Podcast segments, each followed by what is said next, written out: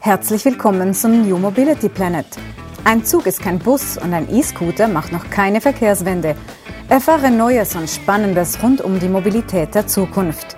Im Gespräch sind Andreas Hermann von der Universität St. Gallen und Björn Bender von der SBB. Herzlich willkommen zum New Mobility Planet. Mein Name ist Andreas Hermann. Ich bin Direktor des Instituts für Mobilität an der Universität St. Gallen. Mit dabei, wie immer, mein Co-Host Björn Bender, Leiter Innovation, Forschung, Inkubation bei der SBB. Wir freuen uns sehr, einen besonderen Gast heute begrüßen zu dürfen, Susanne Hecki. Sie kennt sich aus mit den neuen Lebens- und Arbeitsformen. Susanne, ich bin einer, der geht morgens aus dem Haus, geht in sein Büro und abends wieder zurück. Jetzt, wie, wie machst du das? Erzähl mir das mal. Ja, genau. Ja, für mich ist das Thema New Work ein, ein, ein großes Thema, schon, schon länger. Ähm, ich hatte das Glück in meiner Vergangenheit auch immer eigentlich Jobs zu haben, die weniger die, wo weniger die Frage war, wo ich arbeite, sondern mit wem ich wie zusammenarbeite. Deshalb war ich gegenüber, ich sage jetzt mal auch Homeoffice, schon immer sehr fortschritt, fortschrittlich eingestellt. Ähm, durch Covid hat sich das natürlich jetzt bei mir extrem auch verstärkt. Also ich lebe das in Extremis, bin seit November zu Hause auch, wie viele anderen auch. Ähm, und habe jetzt aber gerade entschieden, spontan diese Woche ins Engadin zu fahren und mein Homeoffice ein bisschen auszugründen, weil ich auch den Homeoffice Plus äh, bekommen habe. Also ich kenne auch die Kehrseite vom Homeoffice und lebe jetzt eben dieses New Work hier, also diese Symbiose von Leben und Arbeiten, die Verbindung davon jeden Tag im, im Engadin ein paar Tage. Genau. Wie, wie, muss ich mir das vorstellen? Am Sonntagabend überlegst du dir, wo will ich am Montag arbeiten, an welchem Bahnhof mache ich eine Zwischenstation, wo habe ich noch eine Ferienwohnung, wo ist noch ein Hotelzimmer frei? Wie muss ich mir das vorstellen? Wie läuft es da ab? Ist das einmal eine Reise durch die Schweiz, einmal pro Woche? Gute Idee. Bisher noch nicht, nein, bisher noch nicht. Ähm, aber persönlich tatsächlich, wie du es gerade beschrieben hast, also ich schaue mir eigentlich am Sonntagabend meinen Kalender an und plane dann ein bisschen meine Woche, obwohl derzeit halt schon vor allem Homeoffice ganz klar im Vordergrund steht, aus, aus Sicherheitsgründen auch, ja, genau. Björn, das heißt, äh, deine Mitarbeiterinnen, deine Mitarbeiter, die sind im Prinzip verstreut, äh, ich will nicht sagen über die ganze Welt, aber vielleicht in diesen Zeiten über die ganze Schweiz. Ähm, hast du da so, eine App, wo du das im Prinzip nachverfolgen kannst oder wie läuft denn das? Genau, die werden alle getrackt äh, mit GPS-Daten, Andreas, 24-7.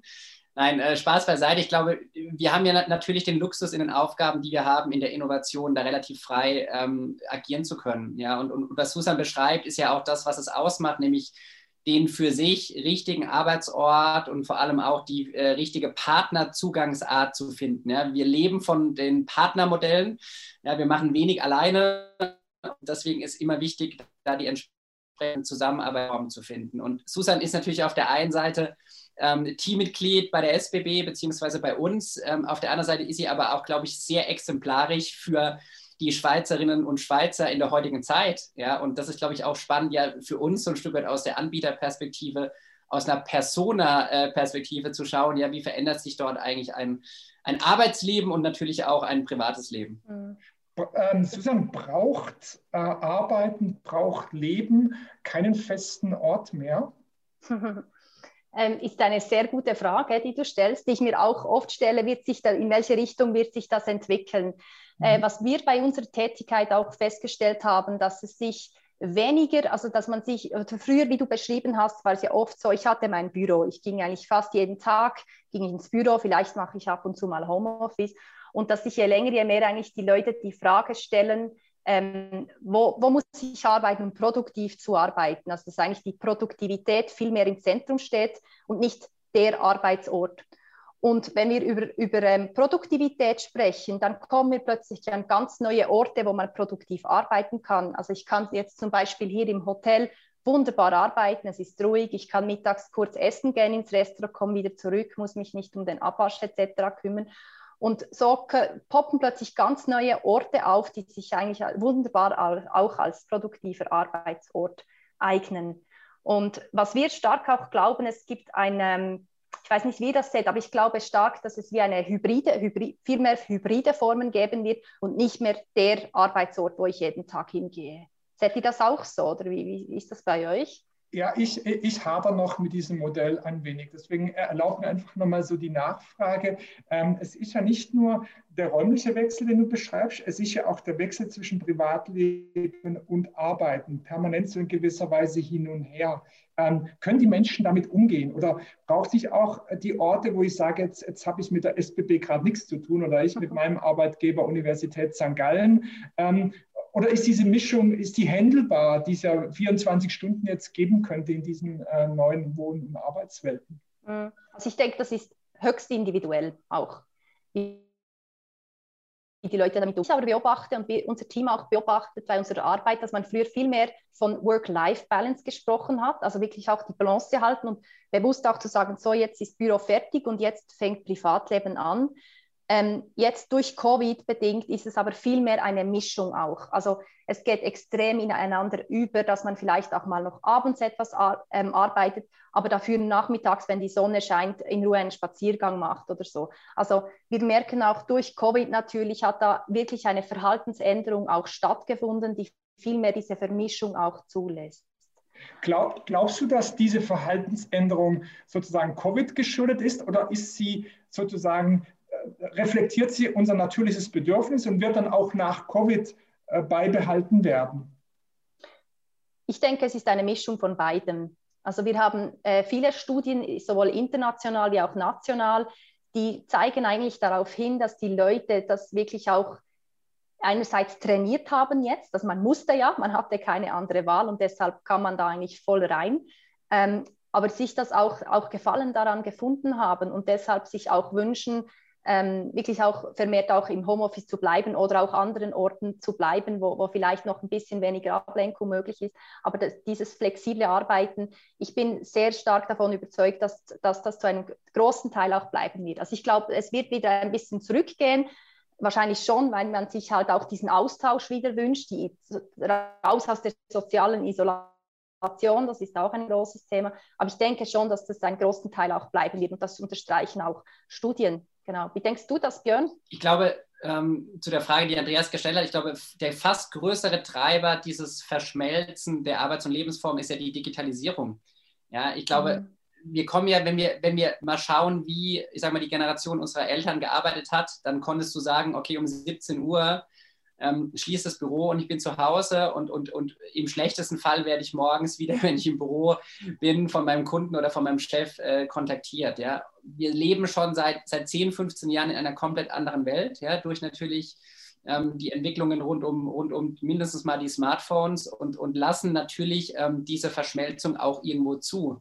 Und ich glaube, die Achtsamkeit, Andreas, die du ansprichst, die ist extremst notwendig, um ähm, in sich hineinzuhorchen und zu schauen, was einem selbst gut tut. Ne? Susan hat mhm. eben angesprochen, mittags einen Spaziergang zu machen, jetzt vielleicht in das Hotel, Restaurant zu gehen, ähm, zum Lunch etc. etc. Es sind, glaube ich, verschiedenste Dinge, die höchst individuell sind, aber dass man das Individuelle zulässt, das ist, glaube ich, schon, ähm, schon auch Gang der Zeit und auch nicht mehr zu stoppen. Ja, wir sprechen ja beispielsweise bei der SBB schon lange nicht mehr von Homeoffice, ja, sondern wir sprechen seit langem von, von Work Smart oder Work Anywhere. Das heißt, das, was Susan jetzt eigentlich praktiziert, getrieben und befeuert durch Covid, ist eigentlich eine Philosophie, die vor Jahren begonnen hat, dass man die Freiheit den Mitarbeitenden geben möchte, die es sich in ihrer Rolle auch erlauben können. Ne? Es können nicht alle, das ist, ja. glaube ich, ein ganz, ganz wichtiger Punkt und auch nochmal ein sehr sensibler, ja, weil wir natürlich immer so aus unserer Büroperspektive argumentieren und da natürlich auch ein Großteil ja, der Beschäftigungs, ähm, der in Beschäftigung befindlichen Personen einfach ausgrenzen. Mhm. mhm. Gibt, gibt, es da, äh, Susanne, irgendwelche Erkenntnisse, die du schon mit uns teilen kannst, dass ihr vielleicht Umfragen gemacht habt äh, innerhalb der SBB, dass du mit Kolleginnen und Kollegen gesprochen hast, äh, wie das aufgenommen wird, wie das auch erlebt wird. Also äh, ich sehe jetzt immer auch noch Gefahren in diesem Modell drin, ja, äh, dass man im Prinzip denn doch keine Zeit für, für, seine Kinder hat, weil irgendwie das Handy noch klingelt oder eine E-Mail poppt wieder hoch und es macht Bing. Ja, wir, wir, kennen diesen Sound ja. Und dass man einfach auch nicht die Distanz kriegt. Ich habe immer das Gefühl gehabt in meinem eigenen Leben, räumliche Distanz schützt, räumliche Distanz hilft. Das löst sich jetzt alles auf. Aber wie wird das bei euch in der SBB erlebt? Du hast da sicherlich ähm, Zahlen oder Erfahrungen dazu? Mhm. Also genau, ein paar Zahlen habe ich auch aus, aus Studien aus der Schweiz. Mhm. Und ähm, also jetzt 2014 war der, der Anteil von Leuten, die, die flexibel, die remote arbeiten können, lag bei rund 34 Prozent. Jetzt 2020 waren es, glaube ich, 48 Prozent. Also es hat zugenommen, schon nur eben, die, dass man es eigentlich praktiziert. Ähm, die Punkte, die, die, ein bisschen auch die Kehrseite, die du auch ansprichst, das kommt auch bei den, bei den Umfragen auch durch. Also da gibt es ganz wirklich wahnsinnig viele Umfragen äh, zwischenzeitlich, wo, die gemacht werden, auch bei uns in der SBB. Und einer der so der, der häufigsten auch Punkte, wo die Schwierigkeit, die auch ist, ist, was sich die Leute wahnsinnig sehen, ist halt auch der soziale Austausch. Also diese Isolation, das ist, glaube ich, etwas, was, wir, was wirklich, was wir auch auf dem, auf dem, irgendwie auf dem Radar haben müssen, auch aus ähm, psychologischer Sicht, sage ich jetzt mal, weil das letztendlich auch irgendwo auf die Gesundheit trifft.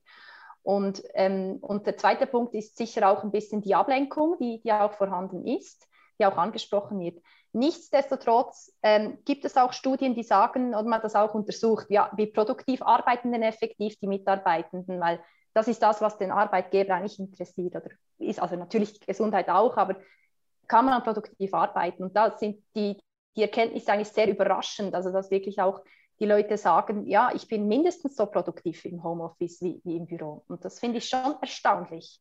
Das ist natürlich die Eigenwahrnehmung, Susanne, das ist die Eigenwahrnehmung. Darf ich nochmal meine gegenteilige Erfahrung ja. ähm, mit, mit, dir teilen? ähm, mein, wir, wir, sind ja auch im Homeoffice an der Uni und wir haben Doktoranden und so weiter. Und ich glaube, was gut funktioniert ist, wenn es darum geht, irgendetwas abzuarbeiten, mhm. um im Prinzip ja, einen Report zu erstellen oder Unterlagen zu bauen oder PowerPoint äh, zu basteln, da scheint mir das gut zu funktionieren.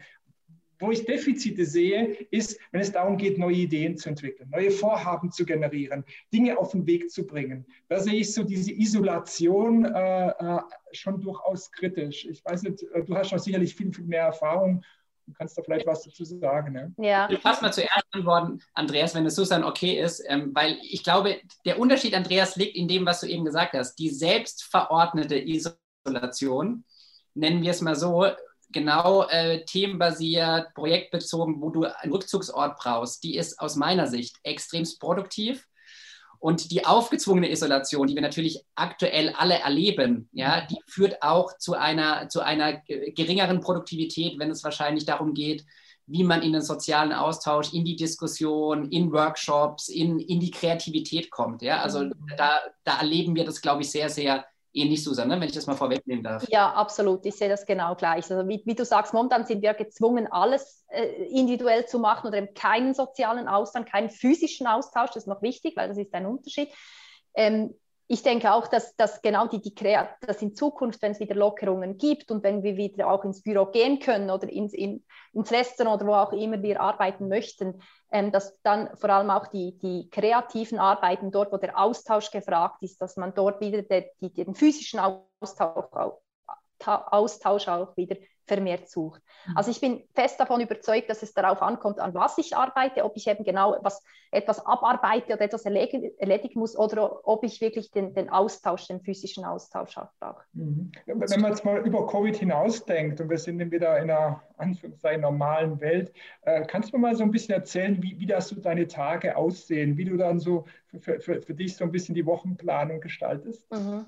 Also ich freue mich sehr darauf, weil ich vermisse meine Teamspendli wirklich sehr und das, das geht uns allen so. Also ich freue mich auch wieder mal ins Büro, Büro zu kommen und ich kann mir gut vorstellen, dass ich, dass ich das ähm, dass ich sicher auch wieder ins Büro gehen werde, aber ganz bestimmt nicht so oft wie wirklich vor Covid, weil ähm, da haben wir jetzt wirklich auch die Vorteile gefunden und entdeckt. Und äh, ich schätze das auch sehr, dass Vertrauen auch da ist. Das ist ja das Essentielle, auch das Vertrauen des Arbeitgebers. Ohne geht es eigentlich nicht. Ähm, und deshalb werde ich das ganz bestimmt auch vermehrt machen. Ich kann mir gut vorstellen, dass ich vielleicht zwei Tage im Büro bin, vielleicht, vielleicht bin ich ein, zwei Tage im Homeoffice und vielleicht bin ich noch einen Tag noch ganz an einem anderen Ort, sei es im, im Engadin oder sei es irgendwo im, im, im Coworking oder im Restaurant an meinem, an meinem Ort, an meinem Wohnort, wo ich lebe. Ja. Björn, brauchst du da Leitplanken oder wird sowas individuell im Prinzip ausgehandelt, um den Bedürfnissen der Mitarbeiterin, des Mitarbeiters gerecht zu werden? Also die Leitplanken, ähm, die sind gegeben, aber die sind weniger gegeben durch jetzt, äh, glaube ich, niedergeschriebene äh, Regeln, sondern durch die Inhalte, die wir verantworten. Ja, wir haben wir haben jeder, jeder, wie jeder einen klaren Geschäftsauftrag zu erfüllen. Wir haben Inhalte, die wir liefern. Wir haben Jahresziele. Ähm, Susan und ihr Team hat sie eben angesprochen, hat ganz dedizierte Ziele, beispielsweise im Thema neue Arbeits- und Lebensformen, über was wir heute sprechen. Und äh, solange die Ziele nicht gefährdet sind, respektive andersherum die Ziele eigentlich gut erreicht werden können, ja, ist, glaube ich, sehr viel möglich. Und das sind die inhaltlichen Leitplanken, die wir geben.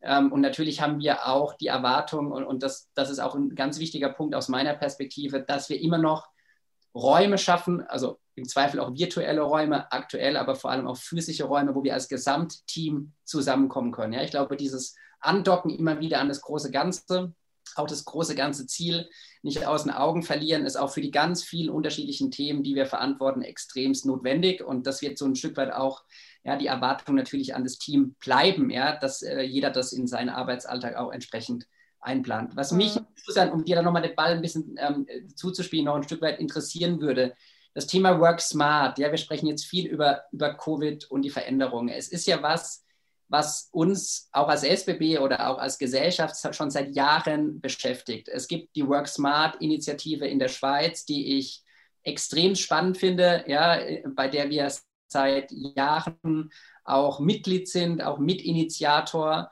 und wo wir jetzt natürlich auch versuchen wollen, ein Stück weit zu verstehen, wie verändert sich auch ein Kundenverhalten durch die vielen Einflüsse, die wir gerade diskutieren. Kannst du vielleicht noch ein bisschen die Perspektive einnehmen, was schauen wir uns gerade explorativ an, was sich auf der Kundenseite verändert und wie helfen dort auch ja, andere Unternehmen und Initiativen, die existieren? Ja, sehr gerne.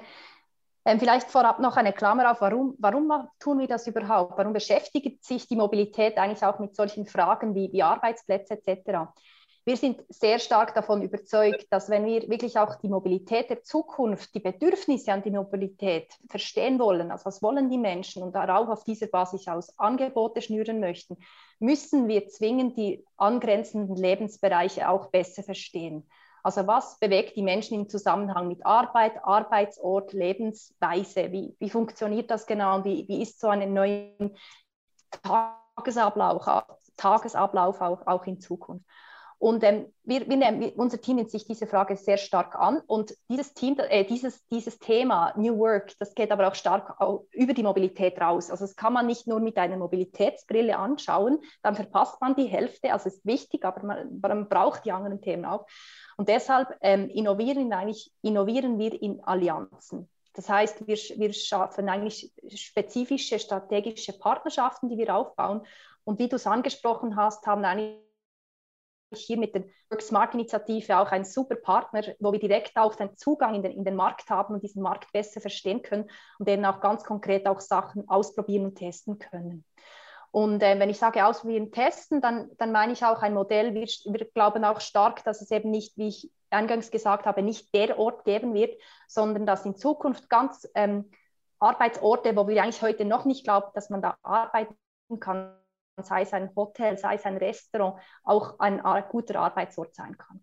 Und deshalb sind wir auch mit Hotellerie Swiss noch sehr stark unterwegs, wo wir auch eben diese, wir nennen es diese Host-Sicht, also diese Sicht von einem, von einem Host, jemand, der die Räumlichkeiten zur Verfügung stellt, auch äh, einbeziehen und mit ihnen gemeinsam eigentlich so ein neues Modell dann auch mal testen wollen, wenn man wieder richtig raus kann. Ihr habt ja enorm viele Räumlichkeiten als SBB in bester Lage, nämlich die ganzen Bahnhöfe. Ja, ähm, ist das dann eine Idee zu sagen, das sind eigentlich nicht nur Orte, wo man das Verkehrsmittel wechselt, sondern das sind in gewisser Weise Begegnungsorte, das sind Arbeitsorte, das ist all das, was du gerade beschrieben hast? Absolut, kann auch sehr gut am Bahnhof stattfinden. Wir glauben auch, dass der Bahnhof viel mehr ähm, Funktion einnehmen wird in Zukunft und eben gerade in diesem Kontext, Kontext von neuen Arbeits- und Lebensbereichen noch eine stärkere Rolle einnehmen wird. Bin ich davon überzeugt. Ja.